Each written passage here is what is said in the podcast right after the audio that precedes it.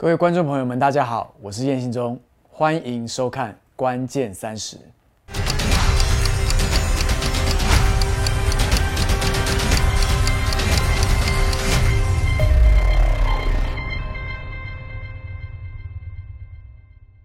很多人会问我，牧师，这一次全世界都在经历 COVID-19 的疫情，那么到底神借由这件事情在教我们什么呢？我想神正在教导我们一件事情，就是 refocused。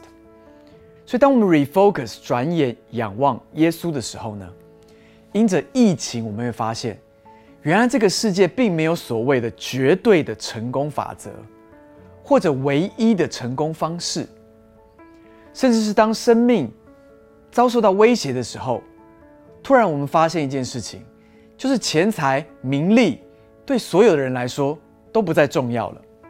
最重要的反而变成了如何能够在这个地上活出一个有意义的人生，跟死了之后又会去到哪里，我想才会是真正的关键。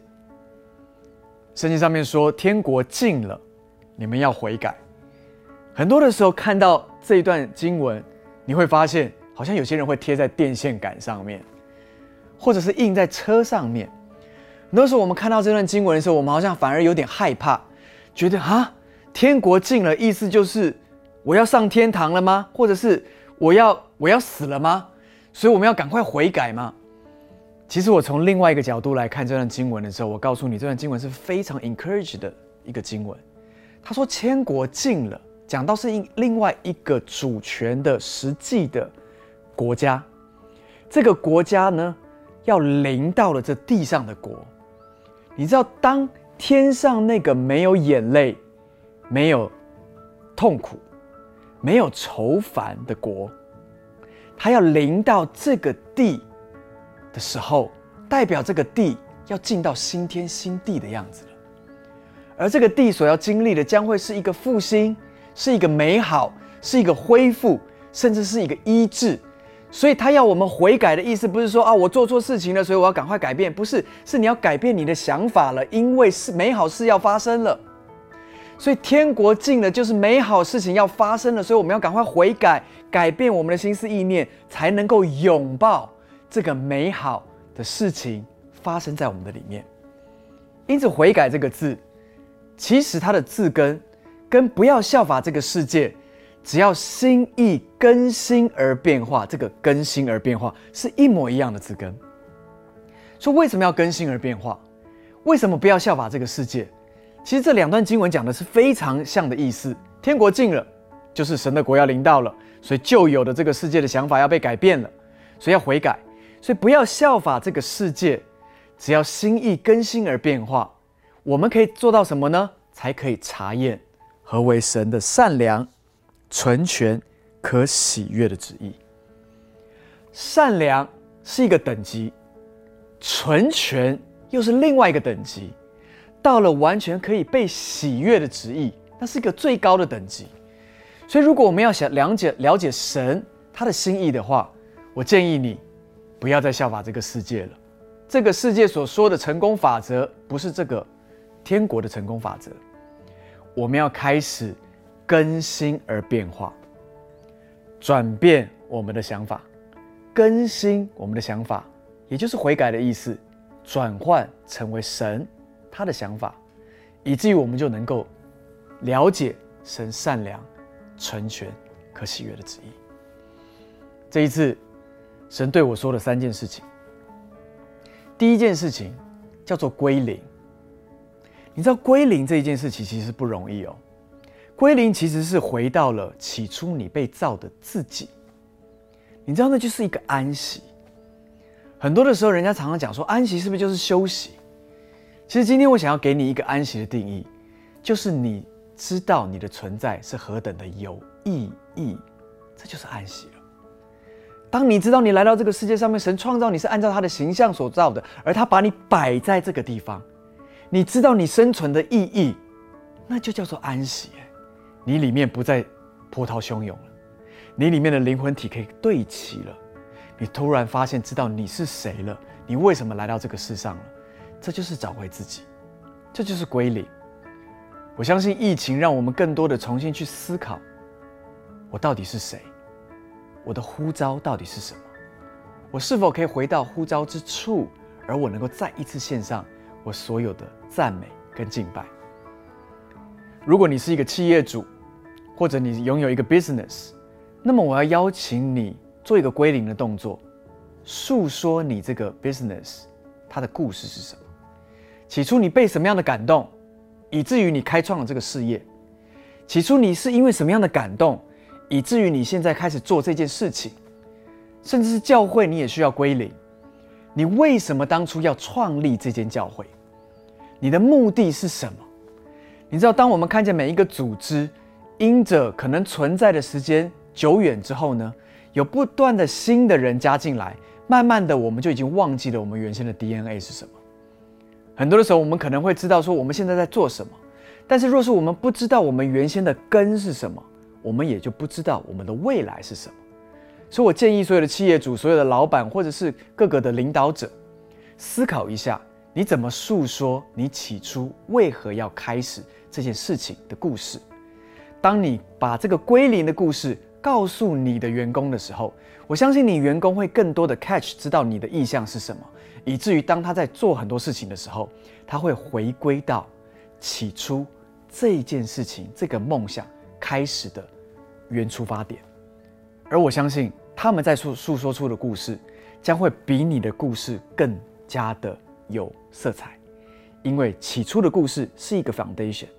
再加上的一切，就加上了许多的色彩、许多的描述，而这些东西将会带来你的组织更加的有注意。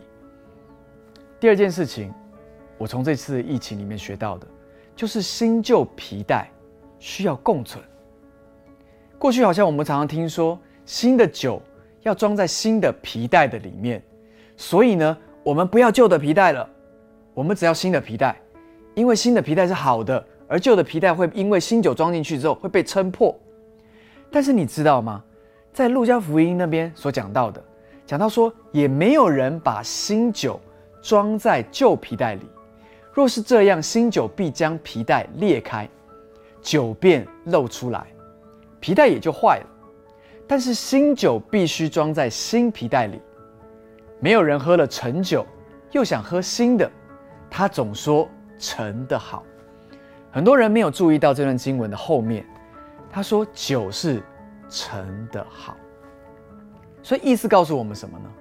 旧的皮带，它曾经是新的皮带，它曾经装过新的酒，而被拉扯之后呢，它变成了旧的皮带。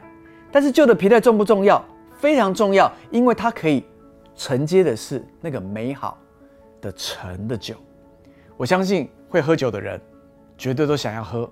是有年份的酒，是那个美好的酒，所以旧的皮带，它要能够仍然承接这个旧的酒，是陈的酒，是美好的；而新的皮带是为了能够装新的酒，再一次的发酵，可能撑破了之后，有一天它还是会变成旧的皮带。所以新的皮带跟旧的皮带只不过是一个过程的差别而已，没有任何一个东西可以取代另外一个东西。所以今天，一个新旧皮带共存的世代正在我们中间发生。我们要尊荣旧的皮带，因为旧的皮带它所盛的酒那是美好的酒，我们喜欢喝的是这美好的酒。而新的酒要装在新的皮带里面，因为有一天它也会成为陈的酒，它也会带出那美好的滋味。所以新的皮带跟旧的皮带要彼此。的尊荣，我在用另外一种方式来解释，因为我非常爱收集球鞋，你知道吗？球鞋都有所谓的 icon，比如说 Converse 的话，你会收集它什么样的的 icon 呢？就是一九七零，一九七零是一个它非常典型的一个鞋款，它可以变各样的颜色，但是它的鞋款永远是保持一样的。或者我们看到 Nike，你就会发现 Air Force One 是它的经典的鞋款。不管怎么出，那个白色那一双永远是每一个人都想要拥有一双的，或者是 Adidas，它有所谓的 Superstar，就是前面的有点像贝壳一样的那样子的一个鞋头。你知道，大家虽然看到 Superstar 有各种颜色的配色，但是大家仍然钟情于这个古典的一个鞋型。那你说 Adidas、Nike 或者是 Converse 有没有都发展出其他的鞋型呢？有啊，我们看见最近 Adidas 无论是 Easy 的系列啊，或者是 Nike 的 Air Jordan 各种的颜色啦，或者 Converse 也发展出很多很多的鞋型啊。你知道新的鞋型会吸引很多年轻的世代，但你知道旧的鞋型吸引了所有的世代。所以 icon 是一个非常重要的东西，我们不能去 despise 那个旧的皮带，但我们要拥抱新的皮皮带。所以今天当我来谈到公司的话，我会思考的东西就是，我们有一个 routine 生产的生产线，我们每一双鞋子或者我们每一个产品，它必须要按照一个可以被 QC quality control 的一个一个的生产出来，它是一致的，它是 routine 的，它是一样的，因为这个款是被大家所喜爱的。但是同时间，这个公司一定要有一个前瞻性，就是我们需要有一个 research 的部门。是可以研发的，我们需要研发一些新的东西出来，而这些新的出来，有一天它也会被大众所接受。或许二十年之后，这个新的东西，二十年之后被称为 icon，也就是所谓旧的皮带，也是那个 routine 的被 quality control 的。所以今天两个系统都必须要在一个组织的里面，我们需要能够 routine 生产的，我们也需要有一个开发性的东西。而这两个东西才会让这个企业生生不绝的、不断的产生出新的东西，而新的东西成名了之后，又会成为 icon，而 icon 又会带下了另外一个新的人所接受的样式。所以今天新的皮带、旧的皮带必须要共存。第三件事情我学到的东西就是，我们需要有一个 powerful team。什么是 powerful team 呢？我们需要先给 powerful people 一个定义。powerful people 就是你绝对不是一个受害者。听好，你不是一个受害者。如果我们总是在我们生命里面觉得说啊，我是一个受害者。谁谁谁加害于我，所以今天我好可怜哦，因为我只有这样的机会啊！我好可怜，我的老板没有赏识我，我好可怜哦，我刚好生不逢时，我好可怜哦，我就在台北这样子，我根本现在这个时候我怎么可能买得起房子？我好可怜哦！你知道我现在在这个时间点出来的时候，突然可以工作的时候呢，我发现好像所有的位置都被占满了。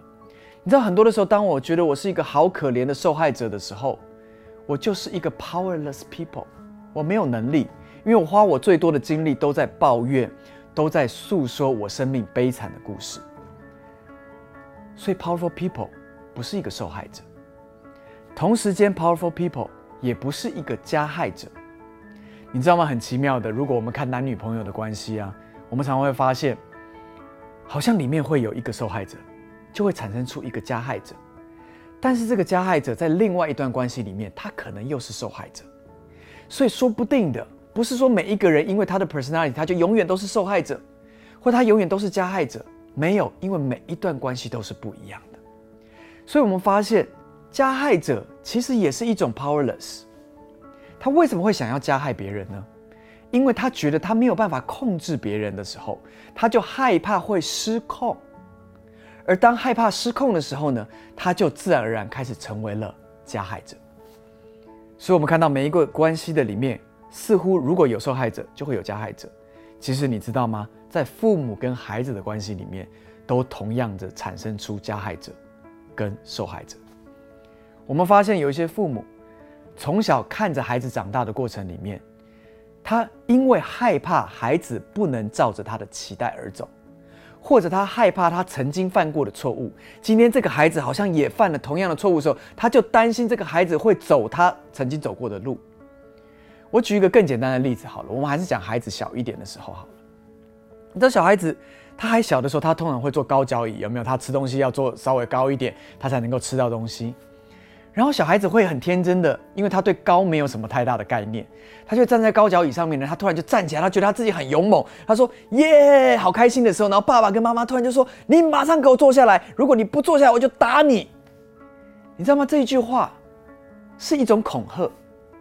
但这句话里面，你真的了解的话，你会知道是爱，但是爱却从一个错误的模式去表达的时候，让那个孩子所记得是我的爸爸妈妈要打我，他并不会有任何的记忆，是因为他觉得他很骄傲的那一刻的时候，他觉得是他做错事情，他不觉得他做错事情，他觉得是他觉得好棒哦！你看他可以站这么高，可是爸爸妈妈为什么要这样骂我、恐吓我，而且甚至威胁我会被打呢？我们发现，原来两个世代所想的东西是很不一样的，但是所有的恐惧都来自于什么？来自于爱却无法掌控所带出的恐惧。所以今天我们看到许多的父母，还是对他们的孩子有很多的掌控，要这些孩子要念什么科系，未来要做什么工作。但是，亲爱的父母，如果你在镜头前面你在看的话，让我告诉你，当你孩子长大到念大学，大概在在十几年的话，这个世界已经不一样了。你要他念的科系，可能未来根本就没有这个科系了。你知道这个世界转换的太快速了，所以到底你学到了什么？就是不要再掌控你的孩子，把你的孩子交给神，因为他是按照神的形象所造的。他是你的孩子没有错，但其实他更是天赋的孩子。他是天赋相信你，以至于把他交在你的手中，所以你应该要好好的带领他。引导他，让他越来越像天赋，而不是越来越像你。因此，今天我们要开始想，我们不要成为 powerless people，我们不要总是在害怕的里面，以至于我们可能加害了别人，或者我们害怕的里面，我们觉得我们都是受伤害的，以至于我们是受害者。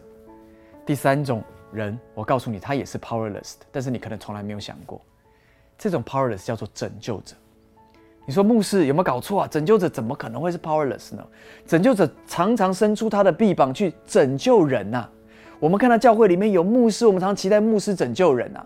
我们常常期待很多企业的老板可以拯救那些偏乡啊。我们常常看见很多的呃姐妹们，特别是姐妹们有那种母爱啊，所以她很想要拯救周围的人呐。你知道吗？拯救人其实也是一种 powerless。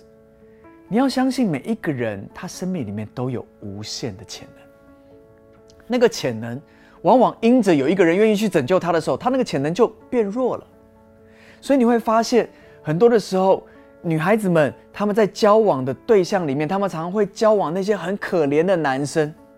然后他在那个交往的过程里面，他说：“我好，我我觉得他好辛苦哦，他好可怜。他上一段的这样的一个一个交往过程，他很受伤，所以现在我要来保护他。”你知道吗？这种概念就好像你看到路边有一只，呃，一只小小狗，然后它走失了，然后你想要赶快抱它，说啊不要淋雨啊，然后你回家把它洗好，然后帮它打了预防针，然后养在家里。你知道吗？当你这样做的时候，你完全消退了它生命里面真正的力量。你知道，一个男人里面是充满力量的，那个男人里面是充满梦想的。那个男人里面是有一个一个一个不愿意受困在他身体里面的灵魂，他是想要 do something，他是想要改变世界的。但是如果当你这样子的去可怜他，你想要去拯救他，你知道吗？当我去到我妈妈面前的时候，让我告诉你，我永远都是个孩子。不管我在外面做了多少改变的事情，你知道我到我妈妈面前，我说妈，你好不好？我好爱你啊。然后我妈说我好爱你，然后我就跟我妈妈一个拥抱。你知道，我突然就变成一个孩子。你知道，在妈妈面前的男人。是一个孩子，但是如果我们永远都是好像在妈妈面前的话，那么我们里面的热情潜力就被压制住了。所以，原来拯救者其实某种程度是害了另外一个人，因为这个世界上面只有唯一的拯救者，他的名字叫做耶稣基督，他才可以拯救，因为他是无罪的，他才能够替代有罪的。他是完全圣洁的，而且他是神的儿子，他才能够来拯救人回到天父的面前。所以他说他是道路、真理、生命，唯有借着他才能够回到父的面前。今天，让我们生命里面就只存在一个拯救者就好了。我们不需要别的拯救者，我们也不需要去拯救别人。我们要相信每一个人生命都有命定，每一个生命都有呼召，我们只要引导、帮助就够了。我们不配去拯救别人，我们只要引导他进到他的伟大，我们呼唤他里面的伟大能够出来，那么我相信每一个人他里面的伟大是能够被呼唤出来的，因为神按照他的形象所造的伟大一样也生长在这个人的里面。所以今天无论是拯救者，或者是加害者，或者是受害者，都是 powerless people。今天。让我们脱离这三个的循环，而成为一个 powerful people。无论你是企业家，无论你是领袖，或者是你在各行各业里面工作，或者你是一个家庭的里面的父母，让我鼓励你都成为 powerful people。你不需要拯救你的孩子，神是他的拯救，你只要为他祷告就好了。你的孩子也不是一个受害者，你要鼓励他走出他的人生。他也不是一个加害者，因为当他不恐惧的时候，他在完全的爱里面就没有惧怕了，他就不需要去去加害别人了。因此，让我们成为一个 powerful people。当我们成为一个 powerful people 的时候呢，我自然而然我就会看见，我要找寻的团队就是一个 powerful team。我要找的都是每一个都是 powerful people。当我们每一个人聚在一起的时候，那么我们就可以成就一个 powerful team，而这个 powerful team 就能够改变历史。所以今天企业家或者是 business 这些老板们，或者是家庭的父母亲，我鼓励你要成为 powerful people，而且组一个 powerful team。在这个疫情里面，让我们更加的看见，不是我早上几点起床，或者我跑步多有自律，我能够成功，而是我能够成为一个 powerful people，那么我就能够成功。